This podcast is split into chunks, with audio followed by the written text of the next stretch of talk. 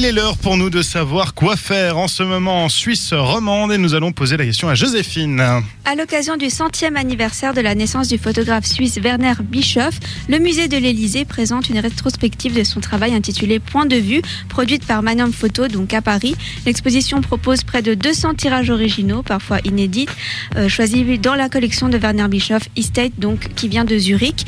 L'exposition présentera également des planches contacts, des livres, des magazines et des lettres personnelles. Une installation multimédia créée pour la circonstance permettra une approche contemporaine de son travail et l'exposition présentera l'ensemble de son œuvre en Suisse, en Europe, en Asie et en Amérique du Sud et du Nord.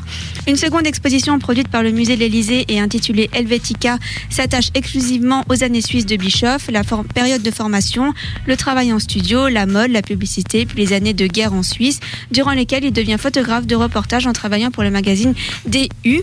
L'exposition Helvetica fait l'objet de la première publication de la collection Musée de l'Élysée. Ensuite, euh, au sous-sol, vous savez, euh, à l'Élysée, il y a souvent deux types euh, d'expositions. La deuxième, c'est quelle place la ville contemporaine donne-t-elle à l'individu? Donc, il est d'usage de dire que les métropoles actuelles sont anonymes, brassant des masses humaines dans lesquelles le citadin se noie.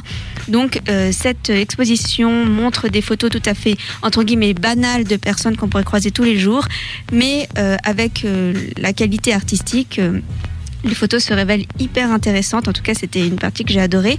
Donc, mon avis sur ces deux expositions, euh, d'ailleurs, le ticket que vous achetez vaut pour les deux expositions, sont pour ma part très bien élaborées. Elles peuvent être visitées en seulement une heure et demie, ce qui est très raisonnable.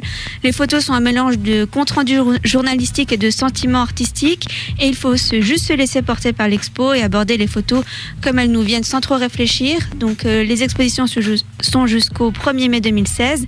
Et puis, euh, tarif plein 8 francs et tarif réduit 4 francs. Très bien, donc c'est pas trop cher. Et selon toi, ça s'adresse vraiment aux fans de photo au journalisme ou tout le monde peut y aller et va, va, prendre sa claque? Ah, Justement, c'est vraiment très abordable pour tout le monde. Il n'y a pas besoin d'avoir fait euh, des études d'art ou de photo. c'est vrai que des fois, c'est tellement conceptuel qu'on a un peu de peine à comprendre oui, ce qu'on essaye de nous montrer. C'est vrai, c'est souvent les, les œuvres de l'école un peu. Oui, exactement. Donc euh, non, là, c'est super. Et puis, il bah, faut profiter parce que ça coûte pas très cher.